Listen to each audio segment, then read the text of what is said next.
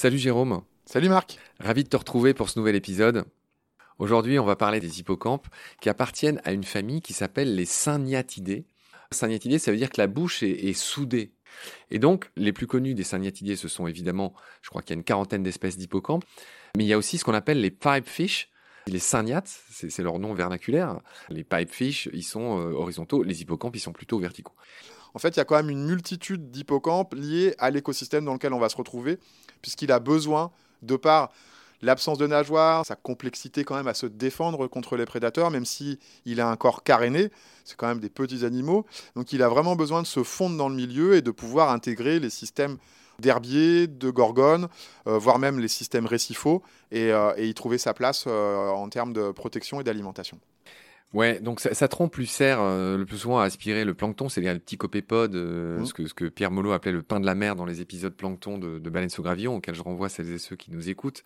Le pain de la mer, c'est poétique quand même. Le, le copépode, c'est un des trucs qui est le plus mangé euh, dans l'océan, c'est à la base de toutes les chaînes alimentaires, ces petites crevettes microscopiques. Bref, c'est ce que mangent la plupart des, des hippocampes, j'imagine c'est ce que vous leur donnez à manger ici.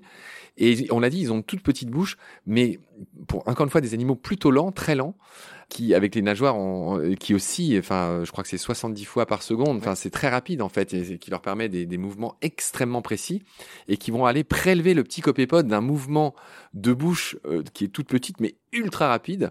Et c'est pareil, on, le voit pas ça, mais c'est un des mouvements les plus rapides du monde animal. Et c'est en trois phases. C'est en effet très très rapide parce que ça doit se compter entre 2 euh, et 10 millisecondes, hein, plus précisément peut-être 7-8.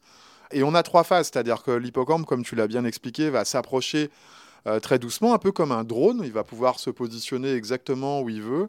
Il va placer euh, sa bouche, donc ce tube, à l'endroit où il veut, et ensuite il va ouvrir sa bouche, donc créer une sorte de dépression qui va aspirer en fait la proie pour la récupérer. Et ensuite il va fermer le bec et maintenir la proie euh, dans sa bouche.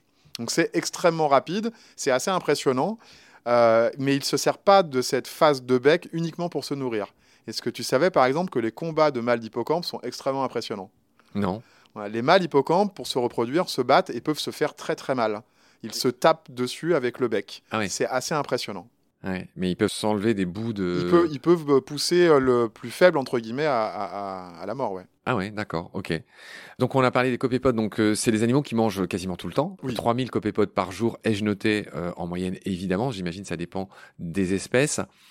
Moi, ce que je me souviens en tant que plongeur aussi, c'est que que ce soit les pipefish ou les poissons trompettes, dont on n'oubliera pas de dire un mot, c'est pas la même famille, je crois, après poissons trompettes, il y a un truc que j'ai remarqué, c'est que ces poissons, dès lors qu'ils sont en face, en tout cas de nous ou d'une proie, ils sont quasiment invisibles parce que c'est un corps tubulaire et donc quand tu as un poisson trompette en face de toi, tu, c'est juste un point finalement. Il s'aligne, ouais, tout à et c'est pareil pour les pipefish. Et donc, ce qu'on a dit tout à l'heure dans leur technique de chasse, c'est qu'ils ils sont quasiment invisibles, y compris pour leur proie. En tout cas, ils sont pas du tout impressionnants parce que c'est un point face à quelque chose. Il y a la forme, il y a le mimétisme, la couleur, euh, les environnements dans lesquels ils évoluent aussi, où c'est quand même, ce n'est pas un banc de sable, hein, donc il y a quand même beaucoup d'éléments pour se cacher.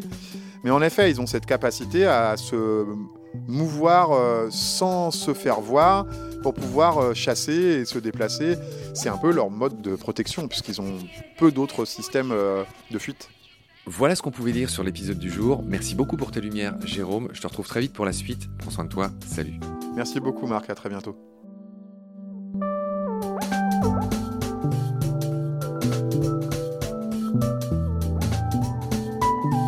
L'océan, c'est la vie. C'est-à-dire que notre vie est intimement liée à la vie de l'océan. Voilà, c'est ça, pour moi, la seule chose qui compte.